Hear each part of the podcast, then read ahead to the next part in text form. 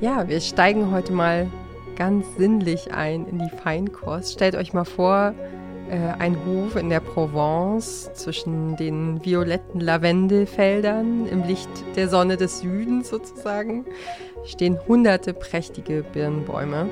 Und in diesem Setting spielt ein Film äh, und der heißt Birnenkuchen mit Lavendel. Im Original ist er ein bisschen äh, charmanter betitelt und heißt Le Goût des Merveilles und das ist der Geschmack von Wundern. Genau, das ist ein ungewöhnlicher Liebesfilm äh, vom Regisseur Eric Benard und der Film ist vor fünf Jahren erschienen und man munkelt, danach habe es einen richtigen Hype gegeben, nämlich äh, haben die Leute wie verrückt Birnenkuchen mit Lavendel gebacken. Die Birnen sind ja nicht so schön, hm? Wichtig ist doch, dass sie schmecken. Als Ihr Schwiegervater sie verkauft hat, waren sie appetitlicher.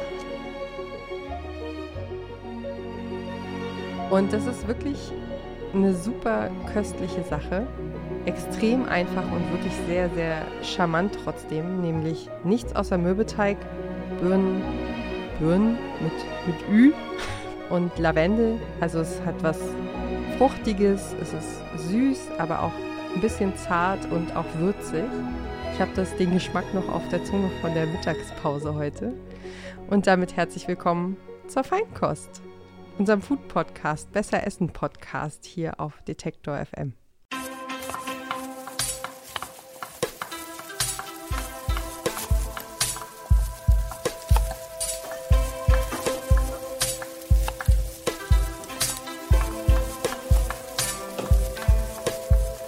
Feinkost. Der Besser Essen Podcast.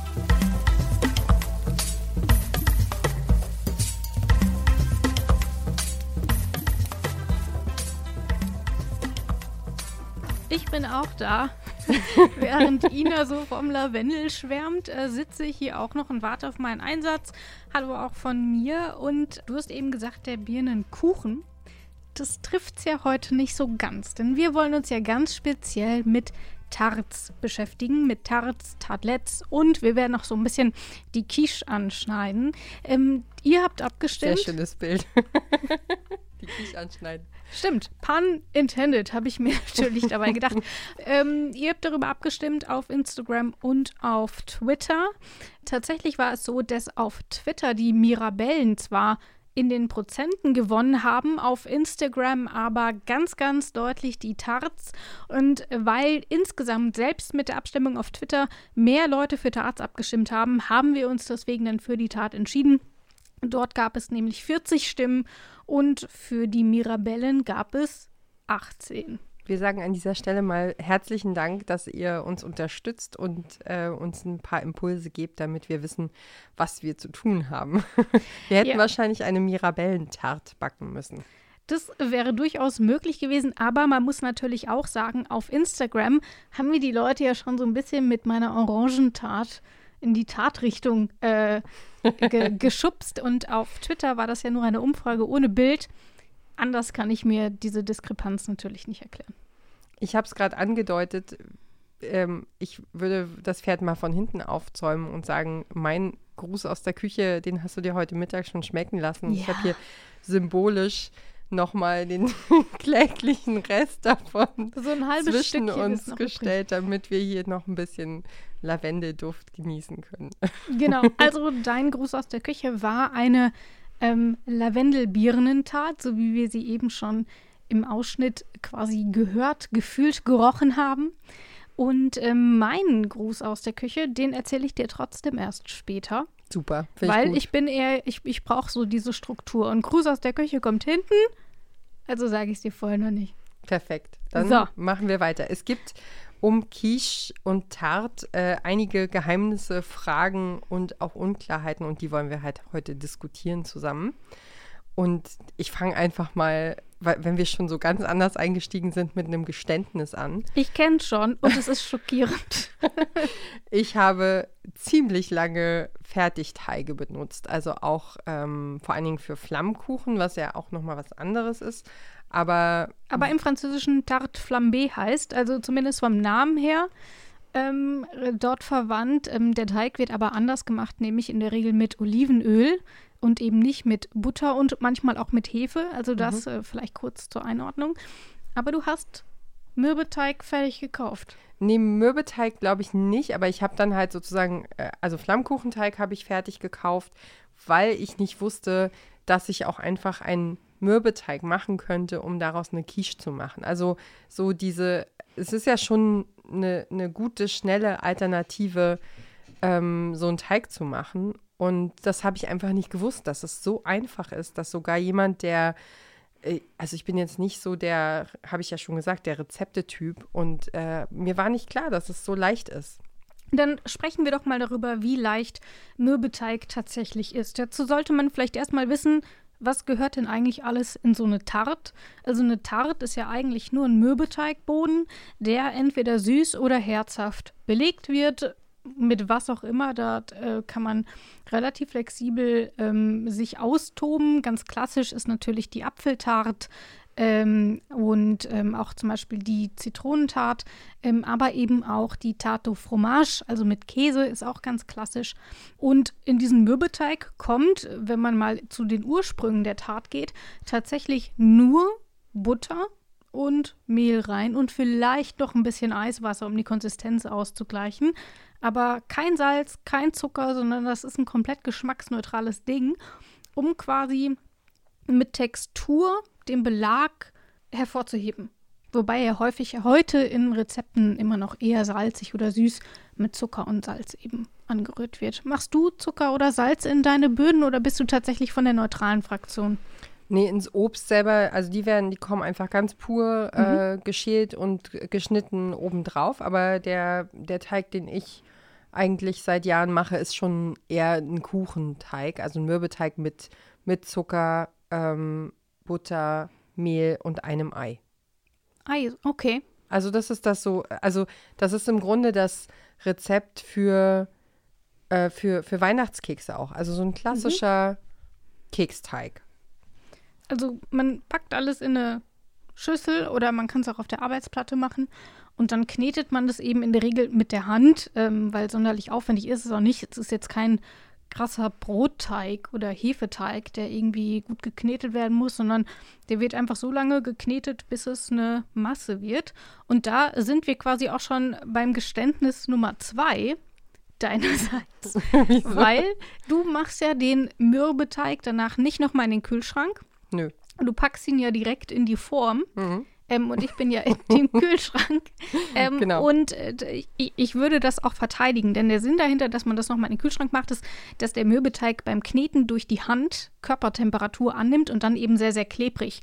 Und jeder, der schon mal versucht hat, klebrigen Tartboden in so eine Tart reinzukneten, dürfte vielleicht wissen, warum es sinnvoller wäre, ihn nochmal in den Kühlschrank zu tun. Dann wird nämlich die Butter nochmal fest und dadurch hat man eine bessere Masse, die man besser ausrollen kann, die man besser mh, hm, an die Form anpassen kann, die auch ganz klassisch so geriffelt ist am Rand. Und deswegen tut man ihn in den Kühlschrank und du packst ihn einfach, zack, rein. Ja, ich bin da wahrscheinlich etwas grob, grob motorisch oder auch, also nicht so achtsam, wie man damit vielleicht umgehen könnte. Aber das äh, spricht ja auch für sich, weil es einfach so easy ist. Ne? Also das finde ich daran so bestechend. Also ich habe es ja gestern Abend gemacht und gefühlt sozusagen. Also ich nehme die Butter dann einfach ähm, aus dem Kühlschrank wirklich in dem Moment, wo ich sie verarbeiten will, schneide mir das, ja, die, das die 100 Gramm ab und äh, schneide die klein und dann ähm, dauert es ja keine zwei Minuten, bis dieser Teig geknetet ist. Und dann nehme ich ihn und packe ihn direkt in die, also wenn ich wenig Zeit habe. Wenn ich viel Zeit habe, dann äh, wandert der Teig auch nochmal in den Kühlschrank. Aber wenn ich keine Zeit habe, dann kommt er halt direkt in die Quicheform, ähm, was bei mir so eine Porzellanform ist mhm. einfach. Und die ist eingefettet, das mache ich alles vorher mhm. mit einer weichen Butter. Und ähm, dann kann ich das direkt da reinkneten und fertig ist. Ich finde, das ist auch so eine Typfrage, weil ich, ich werde so schnell wütend, wenn ich versuche, so einen Teig irgendwie zu verteilen und der klebt dann an meinen Händen und reißt ein und ich kriege ihn gar nicht so richtig hin. Ähm, und deswegen, ich glaube, um dem vorzubeugen, ich, nehme ich mir lieber noch mal eine halbe Stunde mehr und packe es in den Kühlschrank, weil ich sonst wirklich einfach überhaupt keine Freude am Backen habe. Und ich finde, darum geht es ja eigentlich. Absolut. Und ich habe gerade vorhin äh, recherchetechnisch nochmal ein Video angeguckt und mir angeguckt, wie andere Leute backen. Und das hat mich äh, latent aggressiv gemacht, dass, dass die Leute manchmal so wahnsinnig aufwendig vor sich hin irgendwas, äh, noch eine Maschine rausholen und noch ein Equipment brauchen. Also eigentlich geht es doch auch darum, dass wir irgendwie, also ich meine, wir machen ja hier keine kein Haute Cuisine äh, Podcast nee. und auch keine, also auch zu Hause keine, ich sag mal, keine äh, Lebensmittel, die wir zubereiten, die irgendwie wahnsinnig hochgestochene Rezepte sind. Und dann denke ich mir, warum soll ich denn jetzt, äh, mein Beispiel war dieses Backspray, warum soll ich mir ein Backspray kaufen? Ähm, um, um die Form einzufetten, wenn es irgendwie auch eine, keine Ahnung, ein Taschentuch mit Butter tut. Ja, wir sind dort so ein bisschen, wir saßen uns gegenüber und konnten uns aber nicht sehen, weil wir so eine Trennwand zwischen uns hatten aus Holz. Und sie meinte noch, oh, guck mal, die hat hier so ein Backtransfer. Ich so, ja, habe ich auch. Ach, guck mal, die hat jetzt auch noch so einen Tortenretter. Ich so, ja, habe ich auch. Guck mal, dann hat sie auch noch so eine Matte aus Silikon, wo sie gucken kann, wie weit sie das ausrollen will ja, das will ich auch. Und von daher hat sich Ina quasi über mich aufgeregt. Nein. Ähm, aber nein, das nein. soll natürlich unsere Zusammenarbeit in diesem Podcast äh, nicht schmälern. Genau, du hast eben schon deine Keramikform angesprochen und da sind wir ja direkt schon beim nächsten Thema. Worin backt man am besten eigentlich eine Tat? Und da gibt es ja ganz unterschiedliche Vorlieben. Ähm, ich, ich kenne Leute, die backen das in der Silikonform, was ich persönlich ganz, ganz grauenvoll finde. Ähm, du hast äh, die Keramikschüssel genommen. Ich habe auch eine Keramikschüssel zu Hause. Ich habe aber auch eine Tatform zu Hause, die einen losen Boden hat. Dann kann man das nämlich rausheben, weil die Frage ist natürlich, wie kriege ich denn so eine Tat wieder aus dieser Form? Du hast jetzt eine sehr schöne Form, das heißt, man kann sie darin auch präsentieren. Aber wenn man halt nur so eine hässliche hat, dann äh, will man das ja vielleicht irgendwie lieber ohne Form präsentieren. Und deswegen ist natürlich die Frage, wie kriege ich das ganze Ding denn da wieder raus? Ich kann es ja nicht einfach umdrehen und äh, hinflatschen lassen. Deswegen erstmal, na klar, man nimmt einfach so einen Hebeboden, den kann man dann einfach hochdrücken oder man arbeitet eben mit Backpapier und legt es aber nicht so rund so rein, dass es sich dann an den Seiten knüngelt und überall Abdrücke hinterlässt, sondern man schneidet es einfach in Streifen und legt es dann so sternförmig rein und dann kann man es danach einfach rausheben und dann hat man es halt trotzdem irgendwie schön. Das habe ich auch noch nicht gewusst. Gute Idee. Du hast das jetzt ja aber in der Form präsentiert. Und das bringt mich direkt zu der Frage, bist du so ein Typ Tat oben abschneiden oder bist du eher so natürlich unterwegs? Du meinst den Rand. Mhm. Ich bin, äh, ich habe das vorhin tatsächlich äh, in diesem einen Video, habe ich dann drauf geguckt und dachte, das sieht ja irgendwie sehr, äh, sehr geradlinig aus. Ähm, nö, ich äh, quetsche das da an den Rand rein und dann, ähm, ich habe auch vorhin festgestellt, dass ich vergessen habe, äh, den Boden mit der Gabel einzustechen. Mhm. Und ich, da kommen wir später zu, ich habe ihn auch nicht vorgebacken, weil es spät war und ich nicht Mhm. dran gedacht habe. Ähm, ja, also ich, ich mache das einfach und äh, du hast ja gesehen, es sieht äh, lecker genug aus, dass Sah alle sagen. Gut aus. genau, also ich, ich, ich glaube, ich bin da einfach auch ein Fan von, ähm, von schlicht, schlicht und, und sehr gut. Hm. Wer aber doch abschneiden will, ähm, dem sei empfohlen, es nicht in der rohen Version zu machen, also nicht anfangen, am rohen Mürbeteig darum zu säbeln, sondern quasi nach dem Backen einfach mit dem Messer über die Form, dann hat man eine schöne gerade Schicht und dann hat man es eben eben, wenn man das gerne haben möchte und lieber so ein bisschen clean gestutzt mag, äh, dann auf jeden Fall dran denken ist, nach dem Backen zu machen. Ein kleiner Nachtrag noch. Ich habe gesagt, man, man nimmt dieses Backpapier und kann es damit rausheben. Wer eine Tarte Tatin macht, kann das natürlich nicht machen, weil der, der Unterschied dort ist, dass man es quasi von oben nach unten, nee, von unten doch, von oben nach unten backt. Ähm, und unten ist dann immer so eine Karamellschicht. Und oben ist der Mürbeteig dann oben drauf beim Backen und dann dreht man es quasi um und dann hat man eben quasi eine Karamellschicht über der eigentlichen Füllung. Und da würde ich dann jetzt vielleicht nicht versuchen, das Ganze mit dem Backpapier hochzuheben. Das könnte eine ziemliche Schweinerei werden. Mhm. Und was ich noch gelesen habe, ähm, eine meiner Lieblingsquellen für so Tatteigrezepte ist ein Blog, der heißt Kochen aus Liebe. Und da habe ich gelesen, dass man die, die Böden, also den Teig, auch super gut einfrieren kann. Das wusste Ja. ich auch nicht. und ähm, dass man ihn eventuell auch einfach in der Keksdose aufbewahren kann für, für, für ein paar Tage, wenn die gut zu ist. So. Also weil sonst hat man ja jetzt im Sommer zum Beispiel äh, auch ganz schnell so Fruchtfliegen und, und so dran. Und was ich auch sehr interessant fand, das probiere ich vielleicht bei Gelegenheit auch mal aus, ähm, das Mark einer Vanilleschote einfach in den Teig mit reinzukneten mhm. Oder auch äh, Zitronen- und Orangenzesten. Genau, da sind wir dann quasi schon bei den moderneren ähm, und eher zeitgemäßeren Formen der Tat. Eben, dass eben nicht dieser normale Boden gebacken wird, sondern eben immer noch was reingemacht wird. Zucker, Zitronenschale, Zeste, ähm, aber zum Beispiel auch bei den herzhaften Varianten Parmesan. Dann hat man dort nochmal so ein bisschen Crunch und direkt so eine salzige, würzige Note kann auch das Salz ersetzen, wenn man es nicht ganz so salzig haben will. Ähm, von daher gibt es dort tatsächlich immer mehr Möglichkeiten und man traut sich auch immer mehr so ein bisschen von dieser klassischen französischen Tarte, wie sie in der klassischen französischen Küche gebacken wird, so ein bisschen weg. Das sehen wir ja auch, ähm, was den Belag angeht. Das wird ja immer fancier mhm. und schicker und ähm, was es nicht alles gibt. Gucken wir uns mal den Backprozess an sich an. Du hast eben schon das Wort Vorbacken, Blindbacken genannt. Mhm. Du sagst, du machst das selten, außer du hast wirklich viel Zeit. Ich bin tatsächlich eher so Team Blindbacken. Ich, ich habe das Gefühl, ich klinge unfassbar versnobbt. Meine Güte. Na, ich habe ich hab ehrlich gesagt einfach lange auch nicht gewusst, was, wozu macht man das eigentlich? Also vielleicht kannst du es kurz erklären. Genau. Was, was macht Blindbacken und wie geht das? Genau, also wenn man sich überlegt, häufig ähm, bei Tarts, aber ja noch mehr bei Quiches gibt man eine flüssige oder weiche Füllung da rein. Ich habe ja eine Orangentart gebacken, die man in unserer Instagram-Story gesehen hat. Auch das war eine eher flüssige ähm, Füllung und dann ist die eben beim Backen fest geworden, weil Eier drin waren. Und dann stockt es eben. Aber das hat natürlich zur Folge, dass der Boden mitunter ziemlich matschig werden kann, wenn das Ganze zu nass ist und zu lange dauert zu stocken.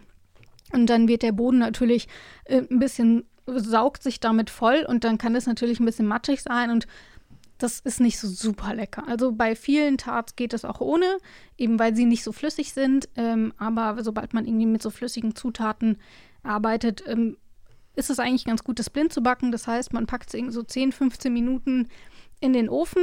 Wichtig dabei einmal Linsen, Kichererbsen, was man gerade so da hat, getrocknet natürlich, nicht die Dosenerbsen da drauf ballern.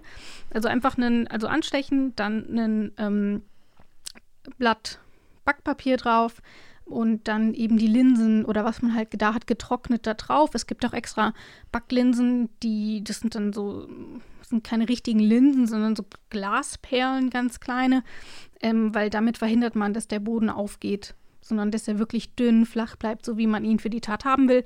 Und dann holt man ihn nach zehn Minuten raus. Er sollte noch nicht braun sein. Und dann gibt man die Füllung rein. Ähm, dann ist der Boden schon so ein bisschen angeknuspert und ähm, dann saugt er sich eben nicht so voll ähm, und hat dann eben am Ende eine knusprigere Konsistenz. Das ist die Idee vom Blindbacken. Und ähm, ich habe zum Beispiel so ein Linsenglas zu Hause, das ich immer wieder zum Blindbacken benutze. Das heißt, auch dort, die Linsen muss man danach nicht wegschmeißen. Man kann die danach auch einfach nehmen und äh, verkochen. Oder man hat eben ein extra Glas, um das eben immer wieder nutzen zu können, wenn man das häufiger macht. Wenn man es nur einmal im Jahr macht, kann man darauf, glaube ich, verzichten und dafür einfach ein Glas Linsen rumstehen zu haben, lohnt sich, glaube ich, nicht so.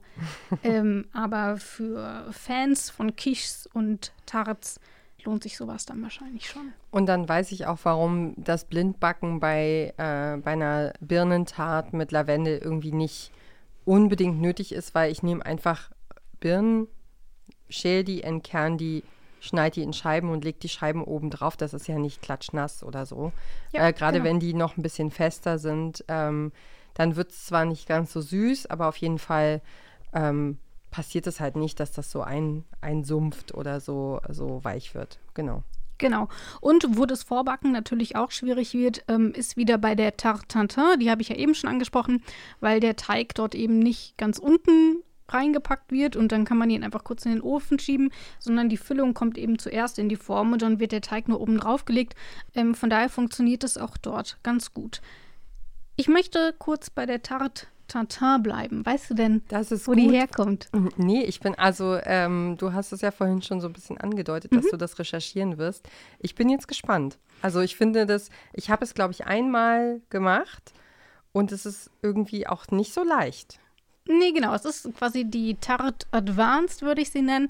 Und laut Sage, nenne ich es mal, ist die Tarte Tatin so entstanden, als zwei Ordensschwestern, die mit Nachnamen Tartin hießen, also daher kommt Tarte Tatin, ähm, denen soll ihre klassische Apfeltarte runtergefallen sein.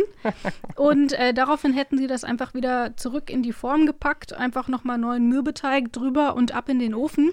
Aber jeder dem schon mal eine Tat runtergefallen ist, und ich zähle mich dazu, weiß, dass die nicht einfach nur so runterfällt, sondern dass sie einfach in, zerbröselt und kaputt ist. Von daher, ich bin mir nicht so sicher, ob ich diese Geschichte glauben soll, aber das ist auf jeden Fall so der Mythos, wie diese Tart, diese umgedrehte Tart entstanden ist. Weiß ich erinnere mich jetzt von, an, an Fotos von Freundinnen vom Apfelcrumble in äh, auf der Straße und so. Ja, so ein bisschen. Irgendwie. Guck mal, was mache ich denn heute? Ja, klar, schmeiße ich einfach Äpfel da rein und dann pff, krümel ich irgendwie noch so Teig drüber. Da würde ich lieber eine Tat machen, tatsächlich. Auf jeden Fall. Aber äh, ja, runtergefallenes Essen, das ist äh, auch wirklich eine Traurigkeit. Ich finde, also es ist nicht der erste Kuchen oder die Tat, die mir runtergefallen ist. Das ist mir schon häufig. ähm, aber das ist wirklich, es ist so ein bisschen wie, ich hole mir betrunken Pizza oder einen Döner und dann fällt es mir hin oder mein, meine Eiskugel flatscht mir auf den Boden. Das ist einfach so unfassbar traurig. oh je. Aber gut, kommen wir schnell drüber hinweg.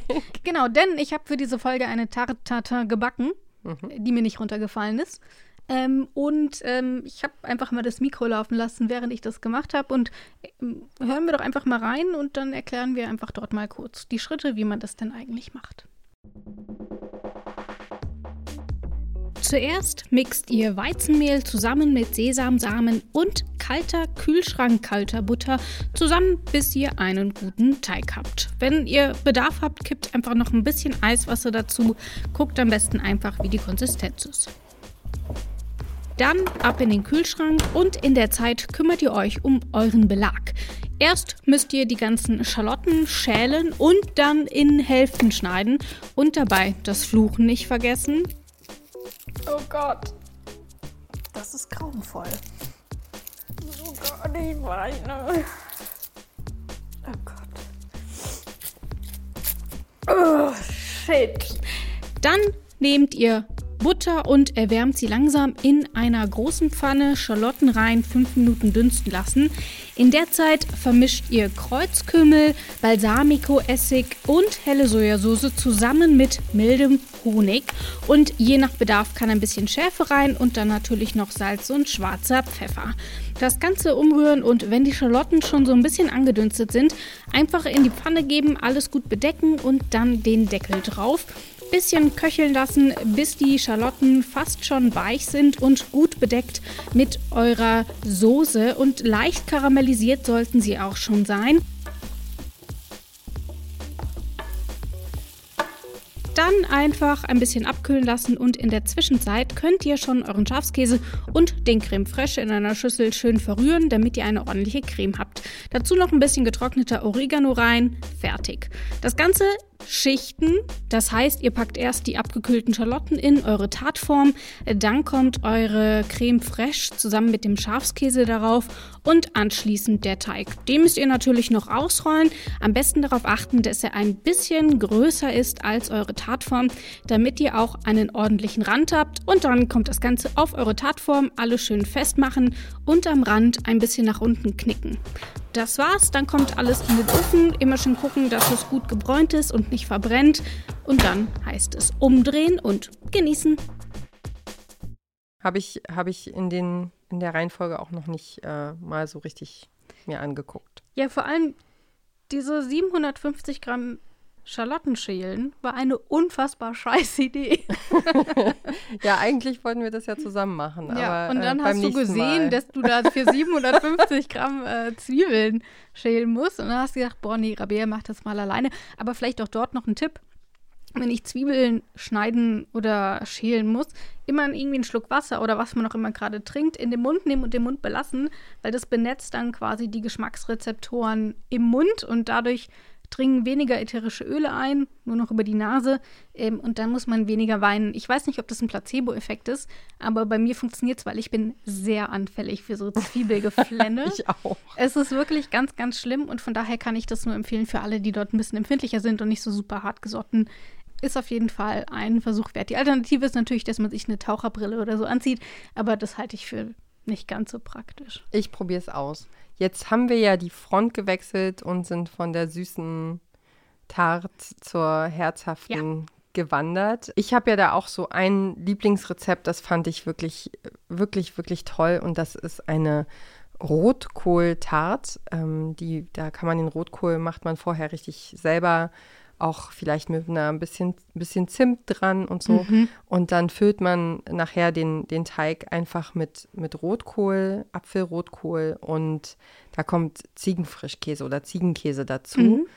Ähm, und das fand ich grandios, muss ich sagen. Also es ist wirklich eine sehr leckere. Und ich habe auch schon mal äh, so als quasi als Resteküche ähm, eine Tat gemacht und habe hab Gemüse reingehauen, mhm. das ich noch so da hatte und auch mal mit Seitan jemanden überlistet, der meinte, er würde jetzt ein Fleischgericht essen in der Familie. Das war auch sehr cool.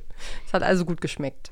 Du hattest mir die Rotkohl-Tart ja schon im Vorfeld mal geschickt. Und als wir uns darüber unterhalten hatten, war ich die ganze Zeit bei Rosenkohl. Und ich dachte, hä, die Ina mag doch gar keinen Rosenkohl. Das Warum stimmt. schwärmt die denn jetzt so von so einer ekelhaften Tat? Überhaupt und deswegen nicht. auch hier schon direkt die Info. Ihr werdet in diesem Food-Podcast nie die Wahl kriegen äh, zwischen irgendwas und Rosenkohl, äh, einfach weil wir Angst haben, dass ihr Rosenkohl auswählt und wir das probieren müssen, weil wir hassen es beide wie noch was.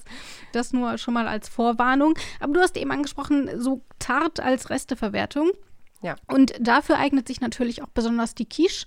Was ist der Unterschied zwischen einer Tarte und einer Quiche? Also der Boden ist gleich, aber eine Quiche wird immer mit einer Mischung aus Eiern, Schlagsahne und Milch zum Schluss übergossen. Das nennt sich Royal, äh, diese Mischung. Ähm, und die stockt dann eben im Ofen und hat deswegen immer diese cremige, ähm, eiige Konsistenz. Und da kannst du halt Gemüse, Fleisch, was doch immer willst, reinmachen. Und das finde ich irgendwie auch ganz gut. Dann ballert man irgendwie so das restliche Gemüse, das man noch vom Vorabend hat, ähm, rein ähm, kippt da so ein bisschen Schlagsahne, Milch und Eier drüber und hat sofort irgendwie ein fertiges Gericht. Gibt es denn irgendwas, was du gerne zur Tat isst? Also wo du das Gefühl hast, das passt irgendwie super gut zusammen? Weil ich finde immer, nur eine Tart ist dann doch irgendwie immer. Hm. Also ich mache immer einen Feldsalat dazu. Ja, das bei kann ich Herzhaften, verstehen. nicht bei Süßen. Aber hast du dort auch so ein Gericht, wo du sagst, das passt eigentlich zu fast jeder Tat, das darf nicht fehlen? Ja, ich würde auch einen Salat, also Feldsalat passt dazu hervorragend, das würde ich auch machen. Mhm. Ähm, oder aber auch einfach so ein, so ein bunter, also so ein, so ein gemischte junge Blättersalat, so äh, zum Beispiel auch äh, Blattspinat, den man als Salat isst, roh, ähm, könnte man ganz gut dazu kombinieren.